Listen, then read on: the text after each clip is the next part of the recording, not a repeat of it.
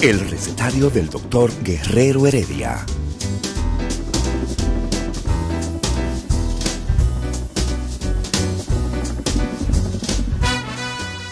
Una respuesta para cada pregunta. Una receta para cada problema. Ven a nuestra propuesta radial, amena, diversa y solidaria. Con alto sentido humano y profesional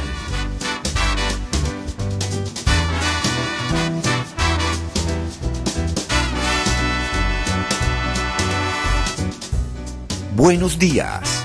Bienvenidos al recetario del doctor Guerrero Heredia.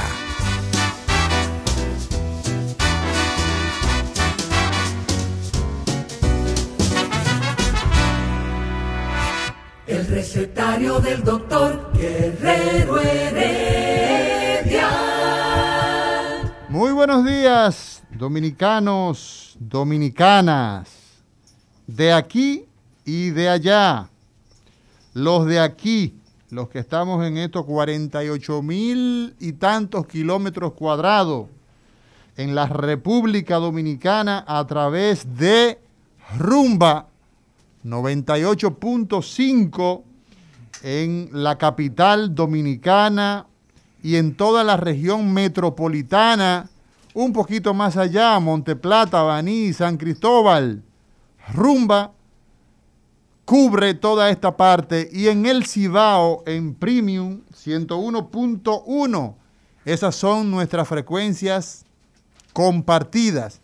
Y los de allá, los de allá, a través de la internet www.rumba985.com y todas las redes sociales Vale decir Instagram que en este momento hacemos conexión de manera interactiva con todos nuestros amigos, con todos nuestros relacionados que día a día ah, están conectando con nosotros, están haciendo ah, causa común con esta programación que cada día procura que usted eleve su acervo eleve sus conocimientos en el área de la medicina, el cuidado de lo más preciado que usted tiene, que es su salud. ¿ah? Y saludar a todos los amigos, a Félix Mercado, a Yulasca, a tanta gente buena que nos sigue cada día. A Daris Torres 01 siempre está presente. A cuánta gente que nos sigue, que nos, que nos eh, acompaña a través de YouTube a través de Facebook, todas las plataformas digitales para los de allá. Y vamos a estar en contacto en el día de hoy con todos ustedes porque el plato fuerte del recetario es sobre... ¿Ustedes saben sobre qué? Nosotros vamos a estar hablando de la cirugía de manos, cirugía de manos, las manos, esa parte de nuestro cuerpo que son fundamentales para el pianista, que son fundamentales para el neurocirujano, para el cirujano, que son fundamentales para el atleta, ese pianista, ese músico, para esa señora que está en la casa haciendo los quehaceres del día a día y que con eso se gana la vida para el obrero, para el hombre de negocios. Hoy estaremos hablando de la cirugía de mano. Hoy estaremos conversando cómo es eso de que se opera la mano, en cuáles circunstancias operamos la mano, cuáles son las principales enfermedades que padece el ser humano de sus manos, de las manos. Venimos con problemas congénitos. Se producen enfermedades congénitas cuando ¿ah? nacemos hay presencia de algunas enfermedades en el momento del nacimiento, es normal tener más dedos de los que habitualmente tenemos o menos dedos. Hoy, en este recetario, nosotros tenemos un Bitligger, un cirujano plástico, un hombre que se formó en el cuidado ¿ah? de los tejidos, de esa cobertura que es la piel, ¿verdad? Pero con el enfoque quirúrgico, porque nuestros dermatólogos se encargan de eso y ya tendremos próximamente un programa estelar. Pero hoy hablaremos con el doctor Otoniel Díaz, quien es cirujano plástico, pero este cirujano plástico es del grupo que se ha formado después de hacer cirugía plástica en cirugía de mano, en cirugía plástica y reconstructiva. Cuando aparece el trastorno de los tejidos de nuestra cobertura, por ejemplo, en una quemada, en una quemadura, y esas personas pues ya ah, necesitan en ese proceso de tratamiento tan largo, entre el cirujano plástico también. Y entonces las manos muchas veces resultan lesionadas. Y esa es la propuesta del día de hoy, amigos, amigas, todos ustedes que nos siguen en este programa, que a través de nuestras cabinas podrán ustedes ponerse en contacto, el teléfono 682-9850, 682-9850, y desde TIT, desde Gran Bretaña, desde Sarajevo, desde Afganistán, si los talibanes lo permiten, o desde Nueva York. Podemos hacerlo a través de línea internacional 833, o sea, 1-833-380-0062. Y eso es para cuando ustedes lo consideren, ah, más adelante, entrar en contacto con nosotros en la parte interactiva de este programa del día de hoy, donde conversaremos con el doctor Otoniel Díaz sobre cirugía de mano en este recetario del día de hoy. El recetario del doctor Guerrero.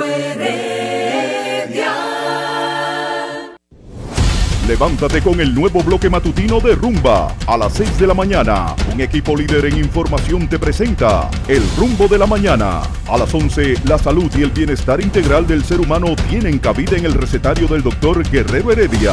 Y a las 12, la actualidad y la variedad llegan de la mano de Charlie Mariotti y su equipo en Al Mediodía con Mariotti compañía. Información, salud y variedad en las mañanas de Rumba 98.5. Cambiando el rumbo de la radio. El recetario del doctor Guerrero Heredia. Bueno, bueno, bueno, bueno, bueno, bueno, bueno, bueno. El doctor Otoniel Díaz, ya hemos dicho, cirujano plástico y reconstructivo, con su especialidad en cirugía de mano, pasado presidente de la Sociedad Dominicana de Cirugía Plástica y Reconstructiva de la República Dominicana, un placer para nosotros tenerlo en este día. Gracias, Otoniel. Cada vez que traemos un Big Leaguer, que son las personas que procuramos que vengan acá, la gente que tiene experiencia, la gente que tiene compromiso con el ser humano, porque este oficio, esto que es la medicina, sin ese compromiso con el ser humano, es un poco difícil llevarla a cabo. Muy buenos días. Ay, buenos días, Amaury. Gracias por la invitación. Realmente que me honra venir aquí a esta plataforma de enseñanza y de llevar conocimientos de una manera llana a la población y quizás de con un poco ah, de ciencia para los médicos que también eh, siguen esta, este programa. Para mí realmente que es de gran placer porque eh, la enseñanza es fundamental y para que la población esté familiarizada con lo que pasa en el mundo médico este tipo de herramienta es muy necesaria porque ah, el hecho de conocer las distintas áreas de la medicina y cómo va avanzando, estamos haciendo un bien a la población con llevar este tipo de información y por eso me siento sumamente bien de participar acá en, su programa. Pues muchas gracias y, qué bueno que esa sea su motivación, porque también es la nuestra.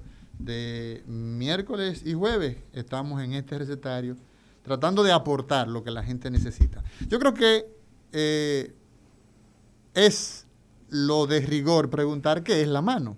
La mano todos quizás sabemos qué es la mano, pero preguntarle a un experto eh, de esa estructura de nuestro cuerpo es de rigor. ¿Qué es la mano, doctor Otoniel Díaz? La, la mano es la porción más distal de la extremidad superior. Para ponerlo sencillo, es la última parte del brazo, lo que las personas conocen como el brazo. Entonces, esa última parte de la extremidad superior, que es la que primero hace contacto con todas las estructuras exteriores, es lo que considera la mano. Con la mano es que tú saludas, con las manos es, bueno, ya ahora estamos en puño, ahora en, época de pandemia, pero como sea sigue siendo ah, la mano el instrumento de contacto. Con la mano es que abre las puertas, con las manos es que entras en contacto con las estructuras en el exterior. Y de ahí la importancia de la aplicación de la cirugía de mano. De ahí la importancia de una buena aplicación de esta especialidad porque a no aplicar bien los conocimientos puede dar al traste con la función de, lo que es la mano. Entonces, eh, la mano como es tan fundamental en todo lo que hacemos, a nosotros nos interesa saber por qué razón, ¿verdad? Si existen los ortopedas, si existen los cirujanos generales, eh, existe la necesidad de producir un experto en mano. Porque si, si hay tantas personas que eh, pudiéramos decir que pudieran encargarse de, porque hay hueso, ¿ah? Eh, hay tejidos, los cirujanos manejan los tejidos, los ortopedas los huesos. ¿Por qué razón eh, producir un cirujano para la mano? Mira, es una excelente pregunta y ah, tiene su origen eh, la respuesta en donde inició ah, la cirugía de mano. Y la cirugía de mano, el padre de la cirugía de mano es conocido como el doctor Sterling Bunnell, un norteamericano.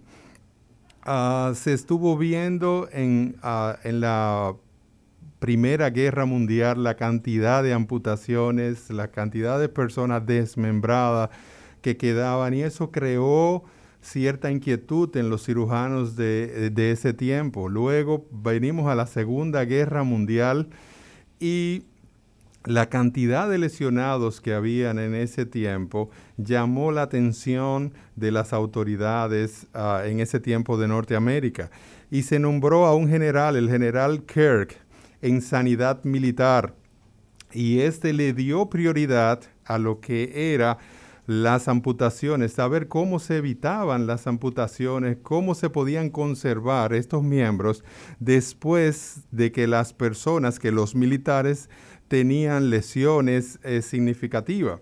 Y aquí aparece Sterling Bunnell, el cual había estado trabajando intensamente en lo que era la cirugía ah, de mano y él se preguntaba y decía, ah, no puede ser que para ah, una mano lesionada haya un ortopeda para el nervio que haya que reparar, venga el neurocirujano, para la arteria, venga el cirujano vascular y para, para, cerrar los tejidos blandos, venga el cirujano plástico, los tejidos blandos para, de una forma más simple, las heridas, que puedan cerrar las heridas, pueda, tenga que venir un cirujano plástico. Entonces tenemos ahí la interacción de cuatro especialistas para una herida, lo, cual, es poco práctico. Lo cual es poco práctico. Entonces, eh, Sterling Bunnell en ese momento, hacia el año 1944, popularizó el concepto de cirugía regional. eh, para la extremidad superior. Y en esto lo que se formaba era un cirujano en el cual estuviera capacitado para darle salidas a las fracturas, reparar de una manera adecuada con ah, los nervios, cubrir, hacer las anastomosis vasculares. Anastomosis es pegar los vasos como si tú estuvieras pegando mangueras. Y por último, poder cerrar las heridas con injertos o con cualquier otra forma de cierre que se, que se beneficiara el paciente. Entonces tú tenías ahí lo que se llamaba el cirujano regional.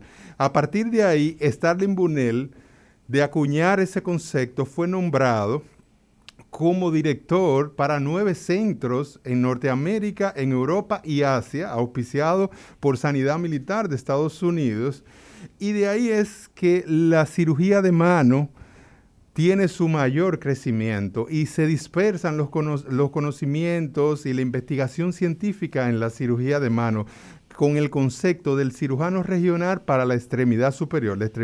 La extremidad superior implica el brazo, el codo, el antebrazo, la muñeca, la mano y los dedos. Entonces este cirujano podía darle salida a todos los problemas. Y el mejor ejemplo de eso es un reimplante, que fue el concepto de Bunel. Cuando hablas de un reimplante, eh, doctor Otoniel Díaz, ¿a qué te refieres? Un reimplante es que hubo un despegue completo. Una amputación. Una amputación, vamos a decir, a decir que se amputó por completo un dedo o una mano o un antebrazo. Cuando a ti te dan un machetazo. Sí, porque la gente en estas partes del mundo sus diferencias las define a machetazos en muchos casos, ¿verdad? Eh, normalmente la conciliación no existe. Eh, y entonces un machetazo. En, ese caso tenemos que ha habido una amputación. Una amputación. Entonces cuando eh, hablas de un reimplante. Cuando hablamos de un reimplante, estamos hablando de que tenemos que pegar todas estructuras, esas estructuras, reintegrarlas nuevamente al, cuerpo. Entonces hay que pegar los huesos, los ligamentos, los tendones, que son los que mueven los dedos, las arterias, que son las que llevan la sangre, las venas, que son las que sacan la sangre, los nervios, que son los que llevan la sensibilidad y la parte del movimiento a los dedos, y por último cerrar la piel de la forma en que, fue, en que fuese posible. Entonces, para eso el concepto del cirujano regional y el cirujano de mano, de ahí es que viene todo ese concepto y se dispersan esos conocimientos y a, partir del mil, de los 40 hay un crecimiento de lo que es la cirugía de mano y hay institutos en los cuales ya se forman cirujanos de mano, con una atención especial hacia la microcirugía, que ya será otro punto que, tocaremos más adelante. Muy bien, entonces, dado el hecho de que lo que nos has dicho, doctor Otoniel Díaz, cirujano plástico y reconstructivo con entrenamiento en cirugía de mano, es que la mano es una estructura de nuestro cuerpo que tiene una complejidad muy alta. Es lo que nos has dicho sin mencionar esa palabra. Pero si me hablas de que a la mano llegan, a ver, una cantidad, más de una docena, no, probablemente dos docenas de músculos, desde la mano tiene arterias, tenemos la arteria radial, tenemos la arteria cubital, tenemos nervios, ah, mediano, cubital, eh, tenemos radial, tenemos una cantidad inmensa de vasos sanguíneos que sacan la sangre. Es una zona pequeña de nuestro cuerpo, pero tiene una gran complejidad. Es así mismo, es así mismo. Es, ah, se puede decir que un cúmulo de estructuras que ah, intervienen en espacios muy pequeños.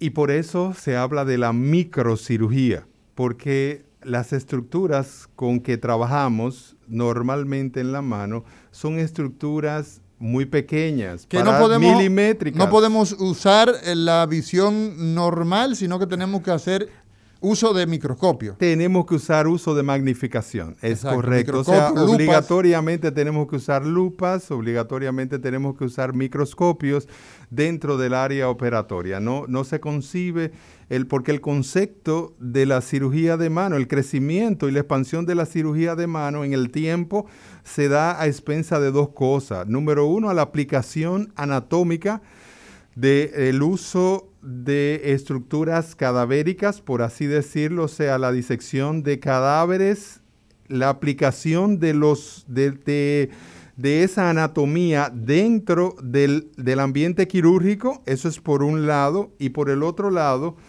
la realización de la microcirugía a partir de los años 60, cuando se hace el primer reimplante por Tamay a partir de ahí, los conceptos se expanden de la cirugía de la mano y se ve esto como una subespecialidad realmente.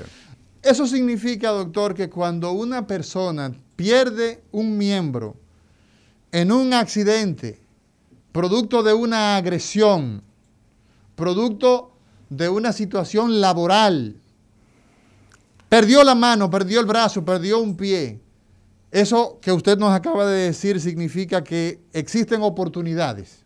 Existen oportunidades de reimplantar ese miembro.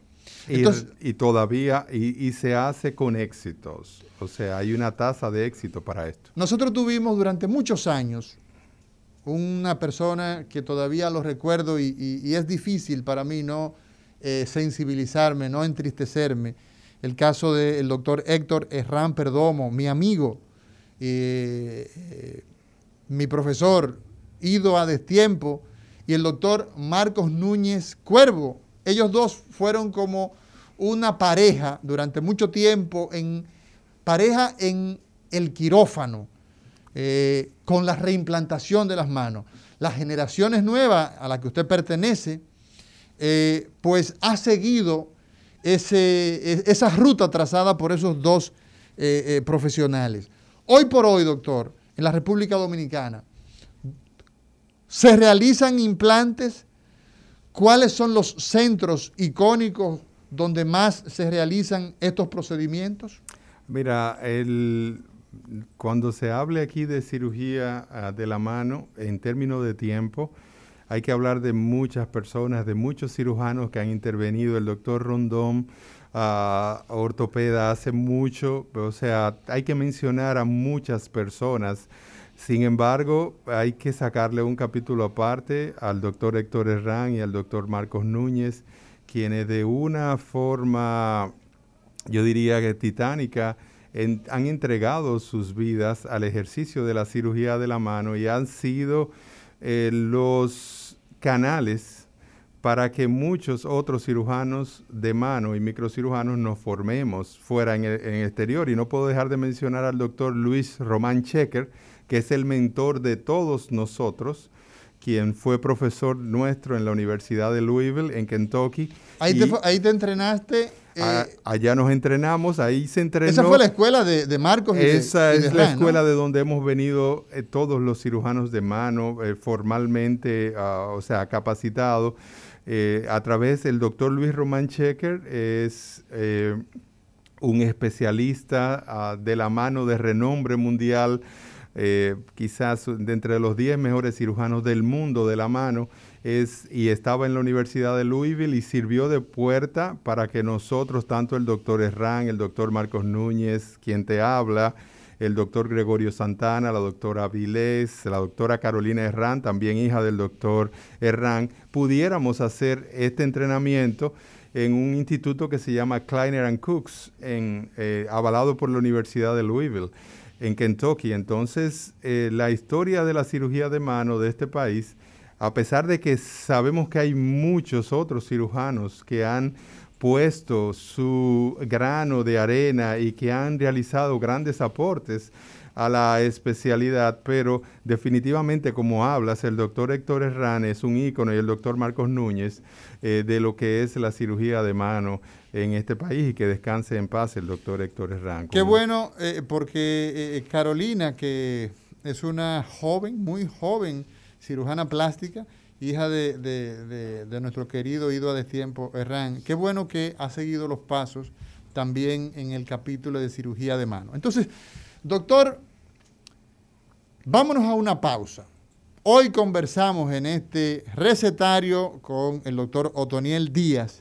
Cuando regresemos, ¿quiénes son las principales eh, figuras? ¿Cuáles son los principales pacientes que se traumatizan la mano? ¿Son los ricos? ¿Son los de clase media o son los pobres? El recetario del doctor Guerrero Heredia. Muy buenos días a la audiencia del recetario del doctor Guerrero Heredia. Este segmento resumen de salud. Este es el programa de salud de radio más pegado de República Dominicana. Yo soy el Divo de la Salud. Aquí algunas informaciones. Miren, hay buenas noticias por todos los lados, en Arritmia, Hospiten y también la gente del grupo UNEM. Vamos a empezar. Fue puesto en funcionamiento en el país uno de los equipos más modernos para curar las arritmias. Las arritmias. Esto gracias a una alianza del grupo Arritmia RD y el Centro Cardiovascular de Santo Domingo. El Insight Precision es un navegador que ayuda a localizar el circuito cardíaco de las arritmias con más exactitud y también ayuda a resolver problemas de pacientes complejos. Está disponible en el Centro Cardiovascular de Santo Domingo.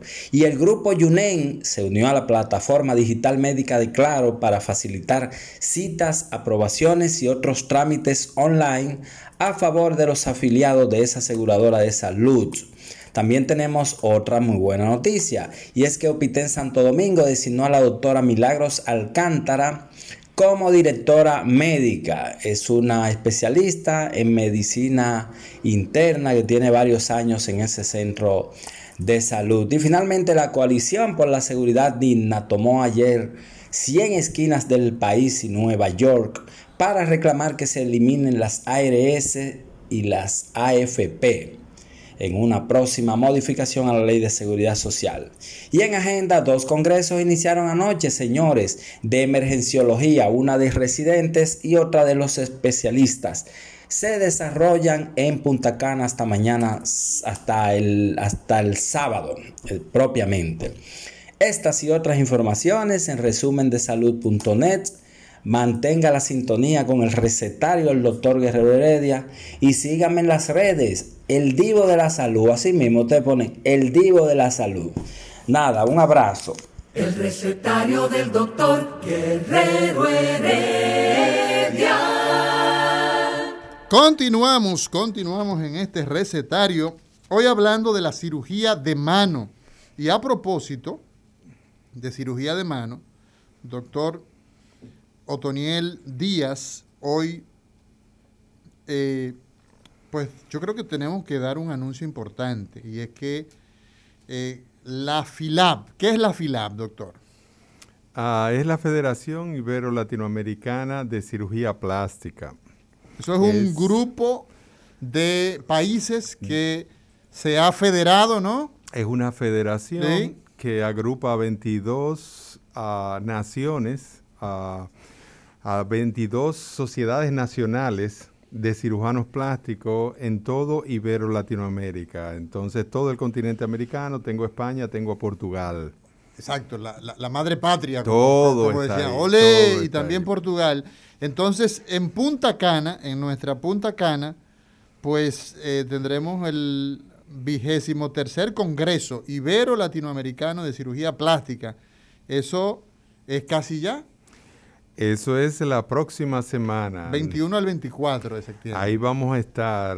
Ahí vienen aproximadamente más de 700 cirujanos plásticos de ¿700? todo. Sí, de todo Ibero Latinoamérica. ¿Y son tantos, doctor? Eh, somos más de 5 mil miembros dentro de esa federación. De sí, y ahora por este asunto de la pandemia eh, vamos a tener los cuidados y el distanciamiento sanitario y hemos aceptado una... Qué después, después, que la gente está cinco o seis minutos hablando, mire, suelta esa mascarilla, pierde agarra eso trago y, empieza.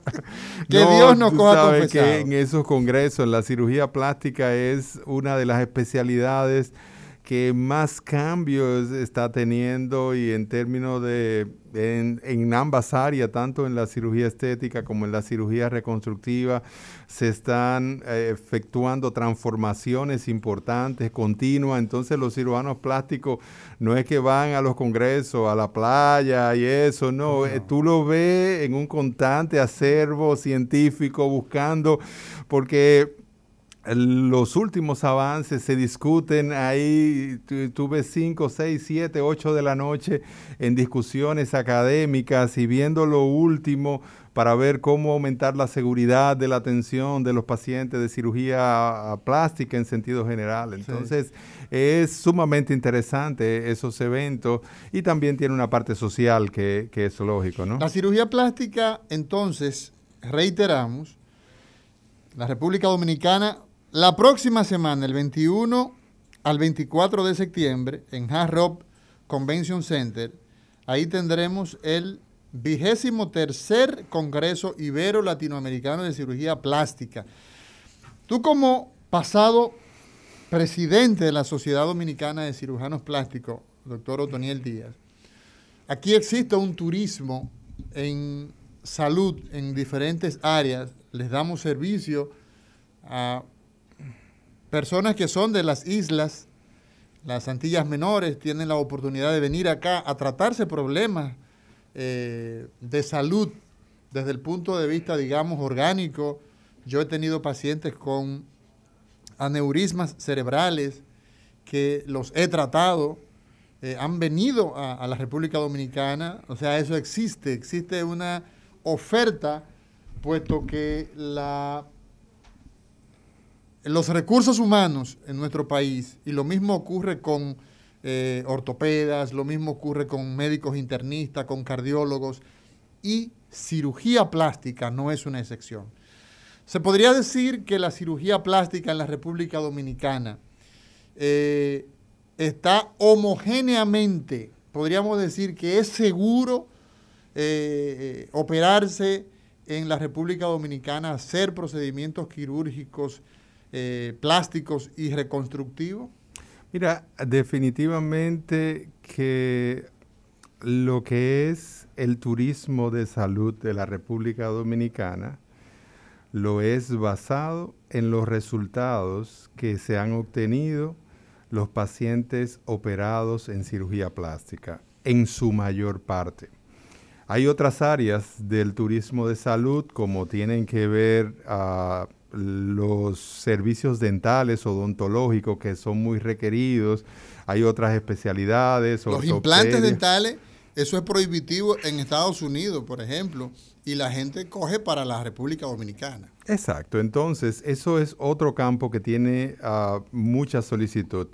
Pero definitivamente que el turismo en salud en la República Dominicana, gran parte de su base lo tiene en es la cirugía plástica.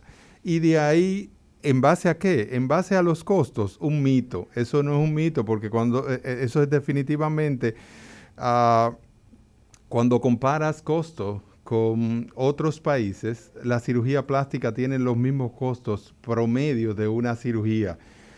Es en base a los resultados estéticos que se obtienen aquí que ha ido el crecimiento en turismo en salud. En la República Dominicana los cirujanos plásticos se viven preocupando por formarse, por avanzar y de obtener resultados seguros y resultados ah, estéticos con excelencia y de ahí el crecimiento de la cirugía plástica y de ahí el crecimiento en turismo de salud. Definitivamente que nosotros somos un destino confiable, como en todo en las áreas de la medicina hay eventualidades que pueden pasar, eso pasa aquí como pasa en cualquier parte del mundo. Sin embargo, los cirujanos plásticos, miembros de la Sociedad Dominicana de Cirugía Plástica, son cirujanos confiables y se puede de una manera segura un paciente venir y recibir atenciones de nivel y obtener resultados con excelencia. ¿Por qué? Porque normalmente lo que sale hacia afuera es una que otra eventualidad que sucede, pero los miles de pacientes que salen operados, felices, con buenos resultados, con ah, caderas nuevas, con senos nuevos, con ah, abdomen, con silueta uh, despampanante, definitivamente son los que están marcando la, pauta. Y eso tú lo puedes ver en, en el incremento que nosotros tenemos de del turismo de salud en el área de la cirugía plástica. Bueno, así que la cita, la cita es ¿ah? el simposio de este 21 al 24 de septiembre. Es el vigésimo tercer Congreso Ibero Latinoamericano de la FILAP, la Federación de Cirujanos Plásticos de América Latina y de Iberoamérica España y Portugal. Así que todos están pues avisados, 700 eh, participantes están ya inscritos y qué bueno que, eh, que sea así. Yo pienso, para seguir hablando de nuestro tema, que es la cirugía de mano, y una pregunta que dejamos en el aire antes de irnos, ¿no? ¿Quiénes son los que más se afectan la mano? ¿Quiénes se enferman más de mano? ¿Y cuáles son las enfermedades más frecuentes? Pero antes de eso yo pienso que es fundamental que usted cuando vaya donde un cirujano plástico, usted se asegure si es miembro de la Sociedad Dominicana de Cirujanos Plásticos. Si esa persona está asociado, porque aquí tenemos un tema y es precisamente el intrusismo. Hay personas que practican, eh, venden una idea, venden unas expectativas y cuando se analiza, vemos ahí los programas investigativos. Hay montones de programas investigativos que pudieran eh, atestiguar, que pudieran refrendar lo que decimos respecto de personas que no son cirujanos, que no son médicos. Óyeme, en este país hay de todo, como decía Melesio Morrobel. Hay de todo. Entonces, si usted va donde un cirujano plástico, usted cerciórese de que quien lo está tratando es médico, que es cirujano plástico y que está, ¿ah? y que está, es parte de esa sociedad dominicana de cirujanos plásticos, que lo cucutea cuando se quiere, cuando usted quiere ser miembro de una institución, esa institución busca los medios de verificar si usted es quien dice ser. Entonces, Tú como pasado presidente sabes que es así. Eso es muy importante, el hecho de que los pacientes se puedan eh, documentar de su médico antes de operarse no es tan solo entrar a su página eh, y ver los resultados del antes y después, porque en esto ahora con el asunto de las redes sociales hay muchas personas que pueden decir lo que eh, no son y querer afirmarlo. Pero es sumamente importante que las personas investiguen de dónde viene, cuál es la formación. Es miembro de la Sociedad Dominicana de Cirugía Plástica. La página está ahí, sodocipre.net. Ustedes pueden entrar sin mayores situaciones y validar que las ah, que la persona que le va a intervenir, que va a realizar eh, su procedimiento es miembro de la sociedad. Con esto usted va a, validar que su cirujano es certificado y que su cirujano eh, pertenece a esta sociedad y que cumple con requisitos básicos para el ejercicio de la especialidad. Así es. Bueno, entonces doctor, la cirugía plástica, la cirugía reconstructiva, encuentra un espacio en la cirugía de mano, puesto que vemos ortopedas, vemos cirujanos generales que hacen eh, cirugía de mano. Y el caso suyo, ¿verdad? Que es cirujano plástico y reconstructivo, vemos que existe una tendencia cada vez más creciente en nuestra sociedad a las lesiones en, en la mano, ¿en quién es más frecuente? Mira, definitivamente que los que más se afectan las manos son los ah, trabajadores, los que hacen eh, labores manuales, son los más afectados. Los accidentes laborales, eh, a pesar que con el paso del tiempo van en disminución, van, van disminuyendo, pero juegan un rol de más del 30% de los pacientes que se afectan las manos. Y ahí tenemos los traumas de punta de dedos por maquinarias industriales y ese tipo de cosas que es o sea, que ahí están los ebanistas, por ejemplo, ¿no? Ahí están los ebanistas, los mecánicos. mecánicos, ahí están todo el que obra en construcción y ese tipo de cosas que hace ah, labores muy uh, manuales. por así decirlo, eh, se van a ver uh, afectado las manos. Pero uno de los traumas más frecuentes que se ven en todas las personas, sean ah, trabajadores manuales o no, son los traumas de punta de dedo, lo que vulgarmente conocemos como majones. Te diste, te aplastaste el dedo y se ve la uña, se pone la uña completamente roja por debajo de la uña, tú ves que hay como sangre acumulada. Entonces, eso es uno de los más frecuentes y posiblemente de los más sencillos, pero necesita atención. Una atención apropiada, no puedes dejarlo así. ¿Por qué? Porque dependiendo el porcentaje de la, de la uña que se afectó, si hay sangre ahí, fue porque algo abajo se lesionó, se rompió, se abrió. Entonces eso necesita un tratamiento dependiendo del porcentaje que se haya lesionado. ¿Por qué? Porque debajo de lo que se lesionó está el hueso. Y si el hueso también se lesiona y esto no se trata y se infecta, tú vas a tener una infección de hueso. Una osteomielitis. Una osteomielitis. Entonces, por un majón. Por un majón. Entonces, ¿qué, ¿qué detalle tenemos? La gente no le presta atención. ¿Por qué? Porque a la mayoría de las personas le va bien. Porque es muy bajo el porcentaje que desarrolla una osteomielitis. Ahora, el 100% cuando te pasa a ti, ese porcentaje es tuyo completo. O sea, cuando a ti te pasó, tú dices, bueno, pero es que es un 0.01% que hace esto. Pero cuando te pasa a ti y por una osteomielitis hay que tomar una conducta muy fea a veces de quitar parte de tu cuerpo y eso por una infección, tú dices, ah, pues le voy a comenzar a prestar atención. Imagínate que eso le ocurre a un pintor. Imagínate que esa osteomielitis ¿ah? le ocurrió a un pintor en el segundo dedo, el famoso índice, ¿ah?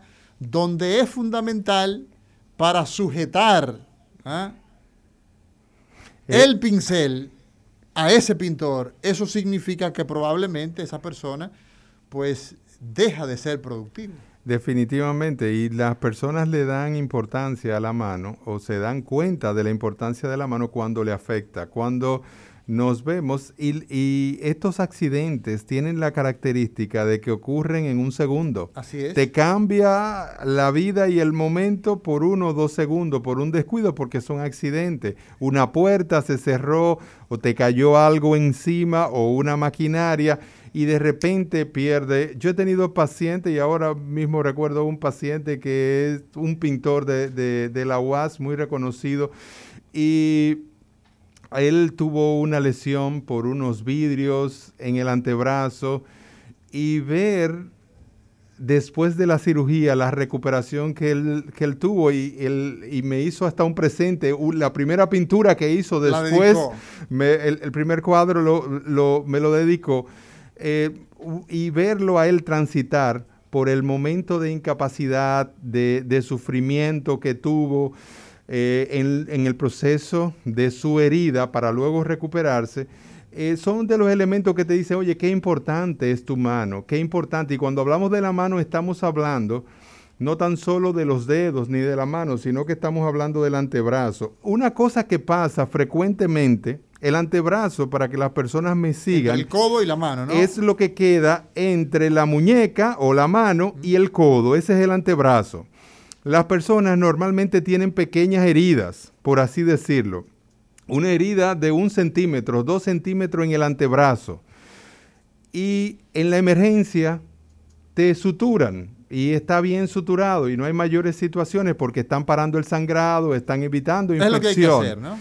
Entonces, el paciente puede abrir y cerrar la mano sin mayores situaciones. ¿Por qué? Porque piensa, o sea, y ya los tendones de la mano están funcionando. Pero hay tendones que flexionan la muñeca o extienden la muñeca. O, cierran la mano ¿ah? o abren hay, la mano. Hay ¿eh? tendones que cierran y abren la mano, pero hay otros tendones que bajan la muñeca y que suben la muñeca. Es correcto. Entonces, esos tendones se pueden dañar sin presentar daño los de los dedos. Entonces tú puedes cerrar los dedos, pero tener los que flexionan, los que doblan la muñeca o la mano cortado. Entonces tú vas a ver dos o tres o cuatro meses más tarde a estos pacientes con la muñeca desviada. ¿Por qué? Porque no se reparó el tendón que había que reparar. Porque el hecho de que tan pronto una herida pasa a la piel, en el, en el miembro superior, en la extremidad superior, en el brazo, antebrazo o la mano, tan pronto esa herida pasó la piel, necesita una evaluación apropiada por un cirujano de mano.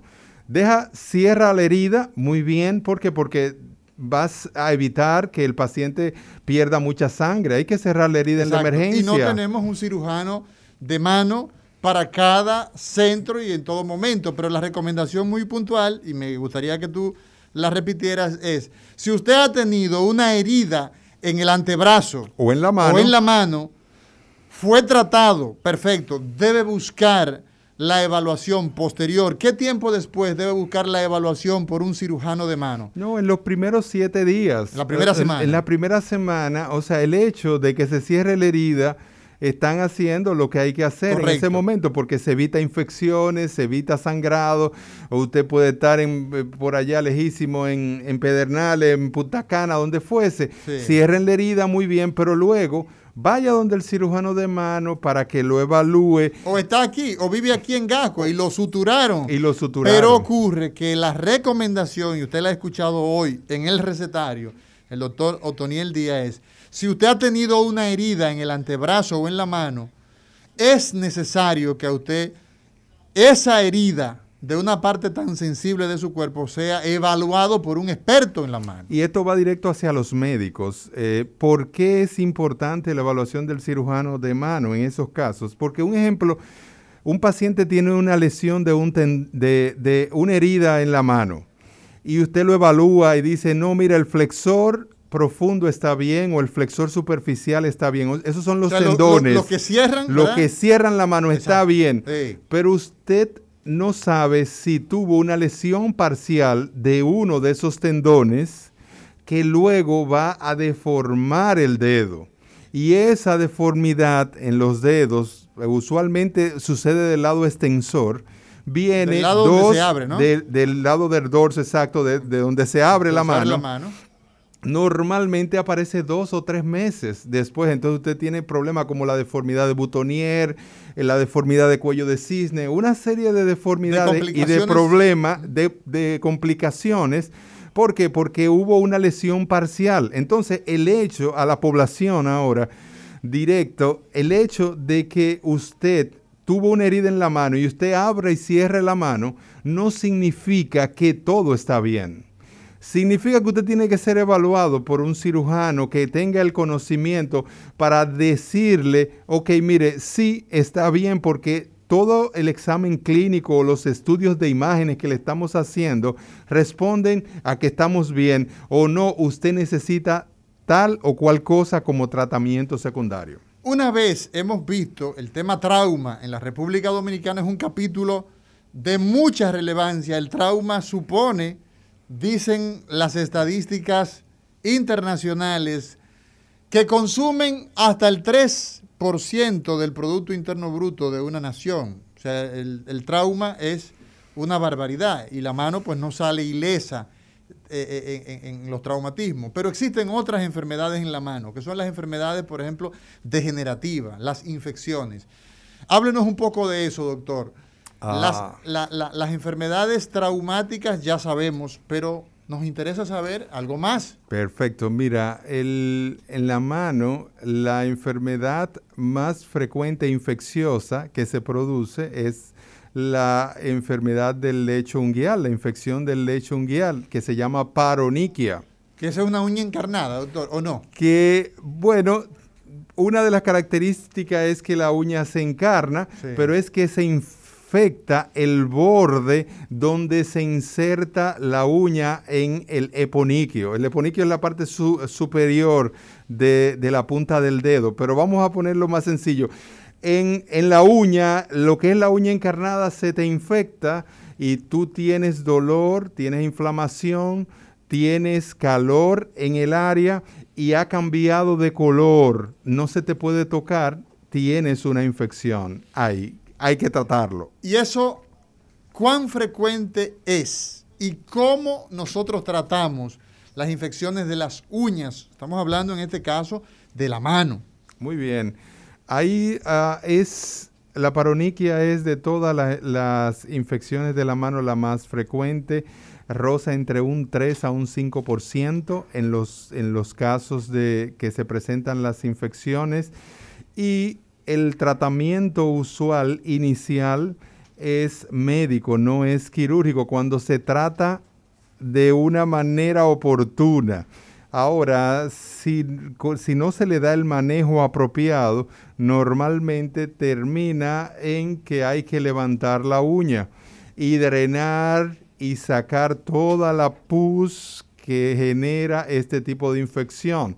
Hay muchas personas que tratan esto abriéndole, haciendo unos pequeños orificios en la uña.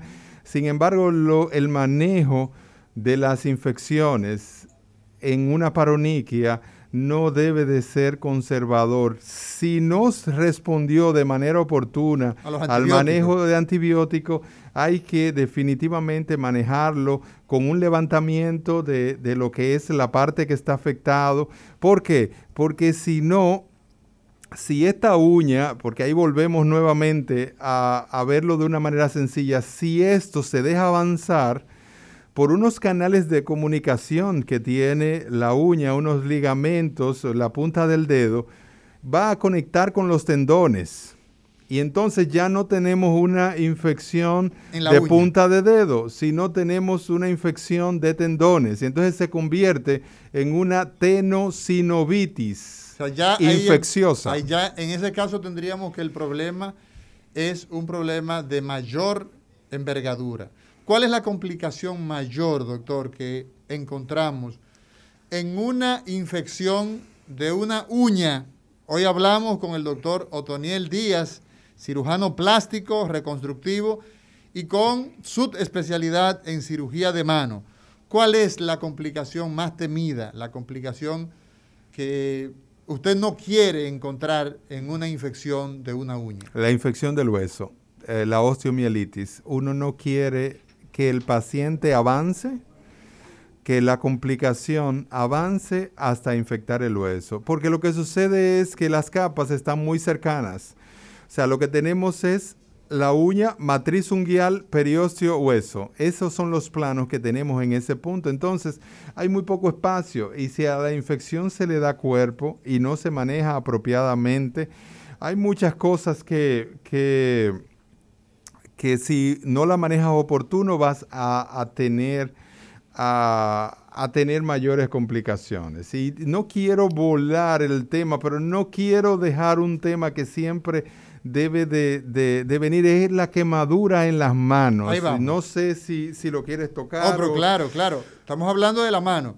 Entonces, el tema de esa infección en la uña requiere, si ese paciente no mejora con los antibióticos, porque eso evidentemente que es un manejo que lo hace medicina general, que lo hace el médico de la comunidad, pero si esto no evoluciona, si no responde, entonces eventualmente hay que buscar eh, opinión, porque podemos terminar con la mano entonces infectada. Pero no darle largas. Estamos hablando de una respuesta de 24 a 48 horas a positivo. Si no hay una respuesta 24 a 48 horas, hay que tomar una decisión, porque ese tipo de infección no da mucho tiempo, o sea, ese no es el tipo de infección que te permite esperar, analizar situaciones. No, normalmente eso avanza rápido y avanza a una infección del tendón.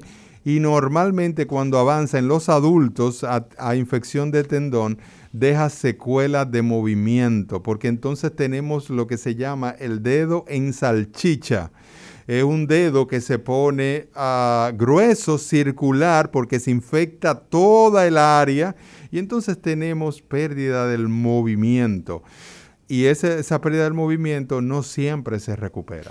Quemaduras en la mano y cambios reumáticos degenerativos de la mano. Cuando volvamos de la pausa con el doctor Otoniel Díaz. El recetario del doctor Guerrero Heredia.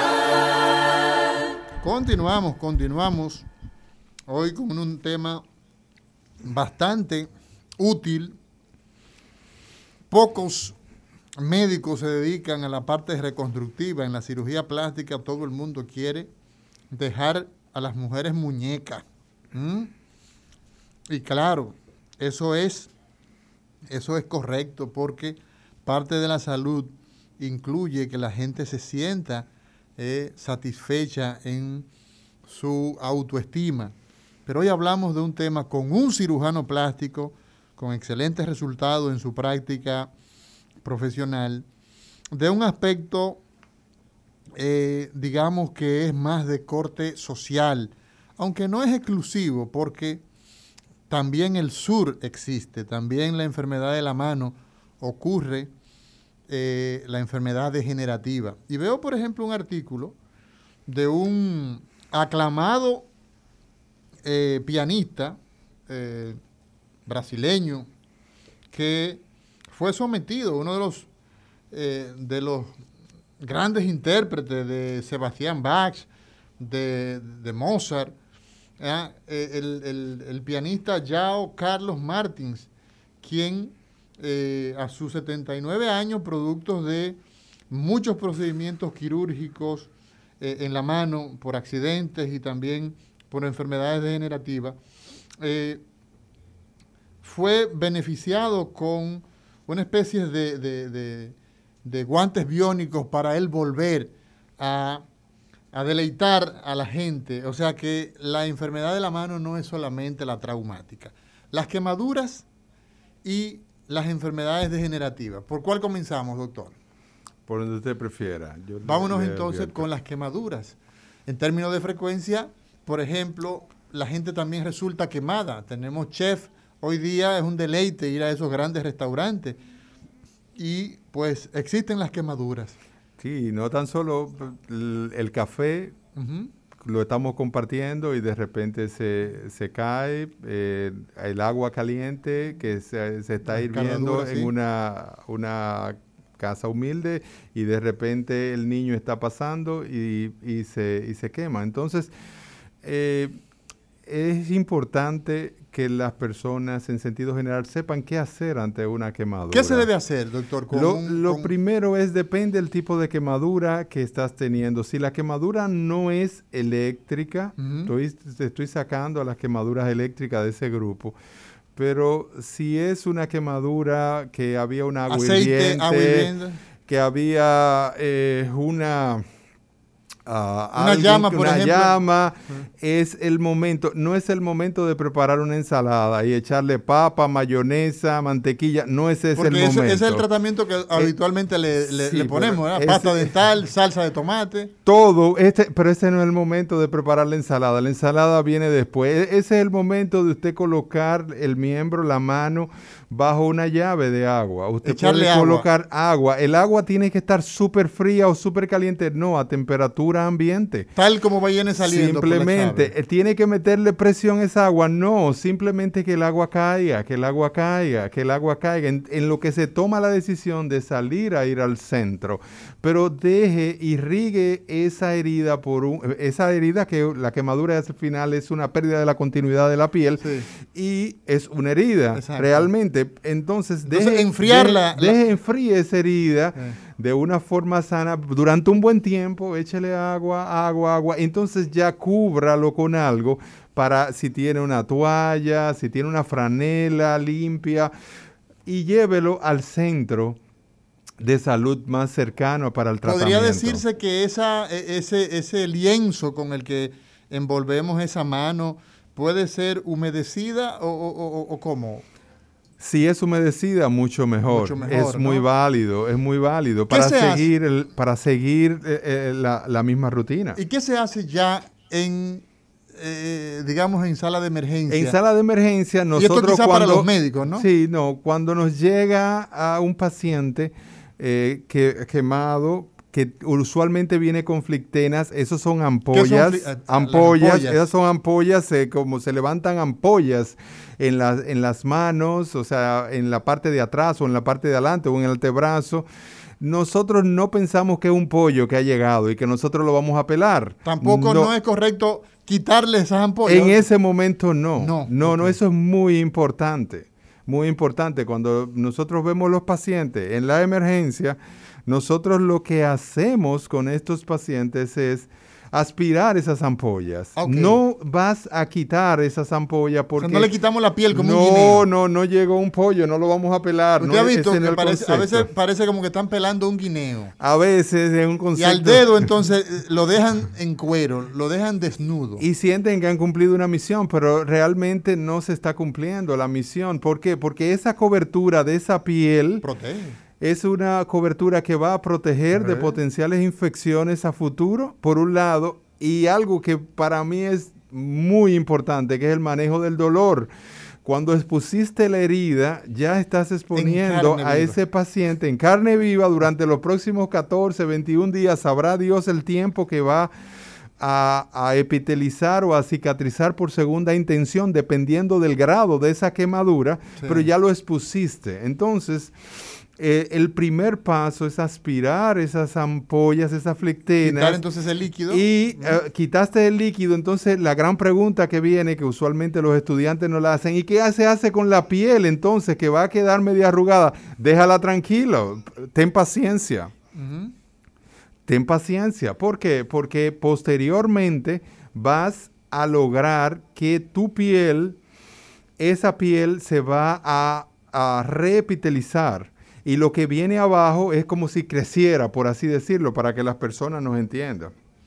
Entonces, ese es el, ese es el manejo, digamos, que nosotros debemos darle a las quemaduras. Y escuche con precisión, el doctor ha dicho, se quemó, hay que irrigar, hay que enfriar esa herida con agua de la llave y trasladarlo a sala de emergencia. Utilice un lienzo, un paño a eh, preferiblemente humedecido y entonces ya a nuestros médicos generales, pues la instrucción ha sido dada a no quite esa piel, en ese momento no es lo recomendable y naturalmente debe enviarlo al cirujano de mano, al cirujano que conoce cuál es el manejo ulterior que debe ofrecer. Y el movimiento, insistir en la parte del movimiento. La mano es una parte dinámica del organismo. O sea, no es, no es correcto dejarlo en, una quemadura, eh, eh, eh, dejarlo que no se mueva la mano, sino lo contrario. En algunos casos uno pone algún tipo de férula, inmovilización, sin embargo, a menos que sea un cuadro sumamente grave, la tendencia actual es a mover a los movimientos, a insistir, porque definitivamente que si un paciente cicatriza con las articulaciones sin movimiento, nosotros lo vamos a tener ahí durante un largo tiempo o a veces sin recuperación. No importa qué tan bueno sea el rehabilitador físico que nos apoye, en esto hay una parte que tiene que ver con el paciente. Entonces, si usted se, tuvo una quemadura, la tendencia va a ser a no mover y eso tiene un ciclo. El ciclo de uno, no movimiento, dos, inflamación, tres, dolor. Y la única forma de romper ese ciclo es con el movimiento. Y si tú puedes a un paciente inicialmente tuvo una quemadura, comienza a mover tu mano. La elevación del miembro eleva el miembro a la altura de tu corazón. Normalmente hay pacientes que se quedan con los cabestrillos para todo, todo el tiempo, las 24 horas. Con el, el inmovilizador Con este, ese inmovilizador, con el codo en 90 grados. y eso no es bueno. ¿Qué sucede? Es bueno para los tra- eh, transportarse de un lado a otro, pero eso no es que tú lo debes de tener dependiendo de cada condición, pero en esta condición no es que tú lo vas a tener 24 horas. ¿Por qué? Porque el retorno va a entrar la sangre, la sangre está entrando a la mano, pero el retorno va a disminuir, el retorno venoso va a disminuir y eso va a implicar inflamación, eso va a implicar que va a haber más hinchazón, la mano va, va a estar más limitada en el movimiento y por eso la mejor posición para mantener la mano es a la altura del corazón. Perfecto. Doctor Otoniel Díaz, cirujano de mano. Llega el momento donde es necesario que nosotros, pues, digamos algo con relación a la enfermedad de la mano en, digamos, en las condiciones reumáticas. ¿ah? En ese paciente que tiene enfermedad eh, eh, eh, de, de, esta, de esta área. ¿Qué hace el cirujano de mano con las afecciones que incluyen pues, las enfermedades reumáticas? Bueno, ah, realmente un gran porcentaje de las enfermedades de la mano se han relacionado con la artritis buena, la denominada osteoartritis, Sí. no la artritis reumática, ah, reumatoide, perdón. El, patologías como son el compresivas como el síndrome del túnel carpiano, Así es. que es el atrapamiento de un nervio dentro de la mano, dentro de, de un túnel que pasa canal, a través de, de un canal. La enfermedad de Deckerbein, esta es ¿Qué una es enfermedad, esto es una, una inflamación de un tendón de la base del pulgar, del pulgar, un, un tendón que se inflama ¿Cómo en se el manifiesta? pulgar. Eso se manifiesta que cuando tú vas a abrir una puerta y estás pinzando con tus dos dedos, eso te produce un dolor a nivel de la muñeca, en el borde radial, bueno, vamos a decir, en, vamos a decir que en la antena del radio, vamos, a- Exacto, vamos o sea, a que la gente conozca la antena del radio, cuando bajas el dedo, se va a producir un dolor en el área de la muñeca, la que se llama el signo de Filkenstein positivo. Entonces, eh, esa enfermedad de Deckerbein está relacionada con osteoartritis. También tenemos el dedo en gatillo, que es muy frecuente, o el dedo en resorte. A ver, ¿qué es el dedo en gatillo o dedo en resorte? Hoy, a las personas que nos han sintonizado ahora, conversamos con el doctor Otoniel Díaz, quien es cirujano plástico reconstructivo, con su especialidad en cirugía de mano. La mano se enferma traumáticamente, ya lo hemos dicho, las amputaciones, las lesiones de la punta de los dedos, la mano se quema, pero también la mano ah, con las enfermedades reumáticas, la osteoartritis, ¿m? también se afecta el síndrome del túnel carpiano y esta condición que es la enfermedad de Kerbein. ¿Cómo nosotros tratamos estas condiciones? El dedo en gatillo para, para, dedo en gatillo. pa- para hablarte sobre el dedo en gatillo, que es quizás uno de los más frecuentes. ¿Qué es? Es, en medicina se describe como tenosinovitis estenosante. Sí, eso lo pone rarísimo, sí, pero eso la es que gente, ¿cómo lo- la gente en la mañana amanece que el dedo, usualmente el cuarto dedo, Sí, el dedo anular, El que está al lado del meñique. se queda trancado. Se queda- y se no puede extenderlo. Lo, se queda flexionado el dedo en la mañana. El que está, ese dedo usualmente puede pasar en otros dedos, pero el dedo se queda hacia abajo y para enderezarlo produce un dolor extremo. ¿Qué es lo que sucede ahí? Que hay una inflamación de un tendón o de algo que recubre ese tendón que se llama polea.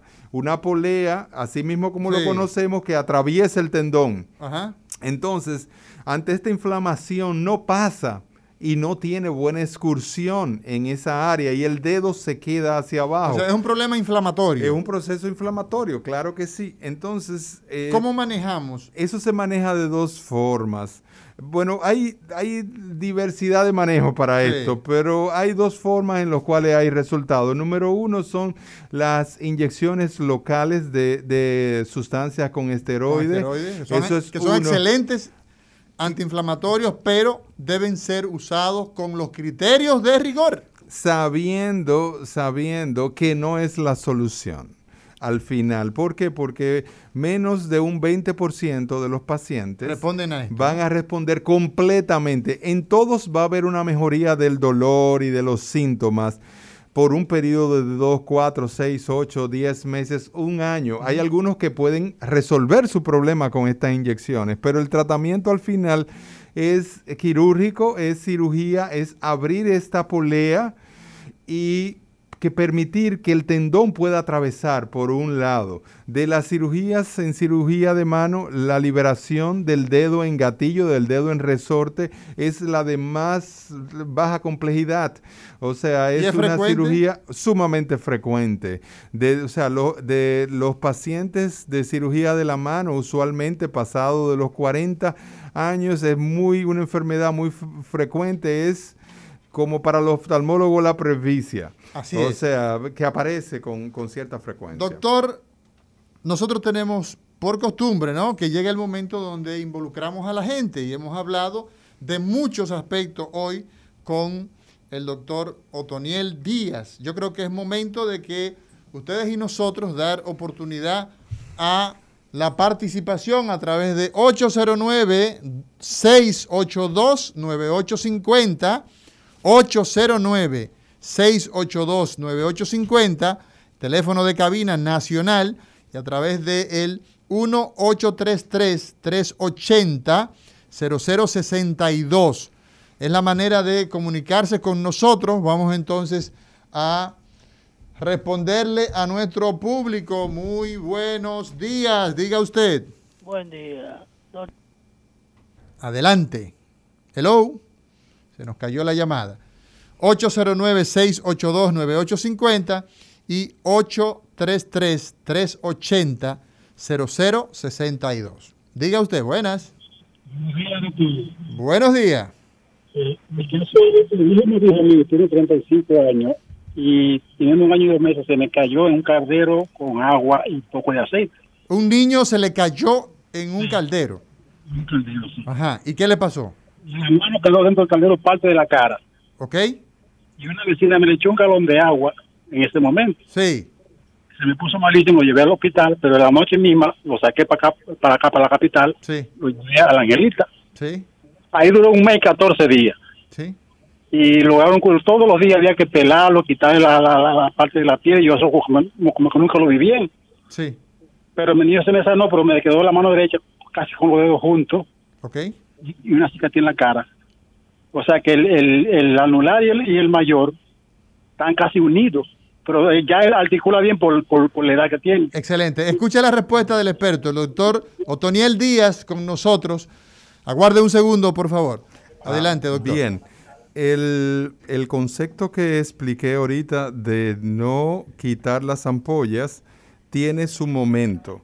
El primer momento, en las primeras 24 horas normalmente eso no lo hacemos. Sin embargo, pasados los días, dependiendo del grado de la quemadura, eso hay que hacerlo.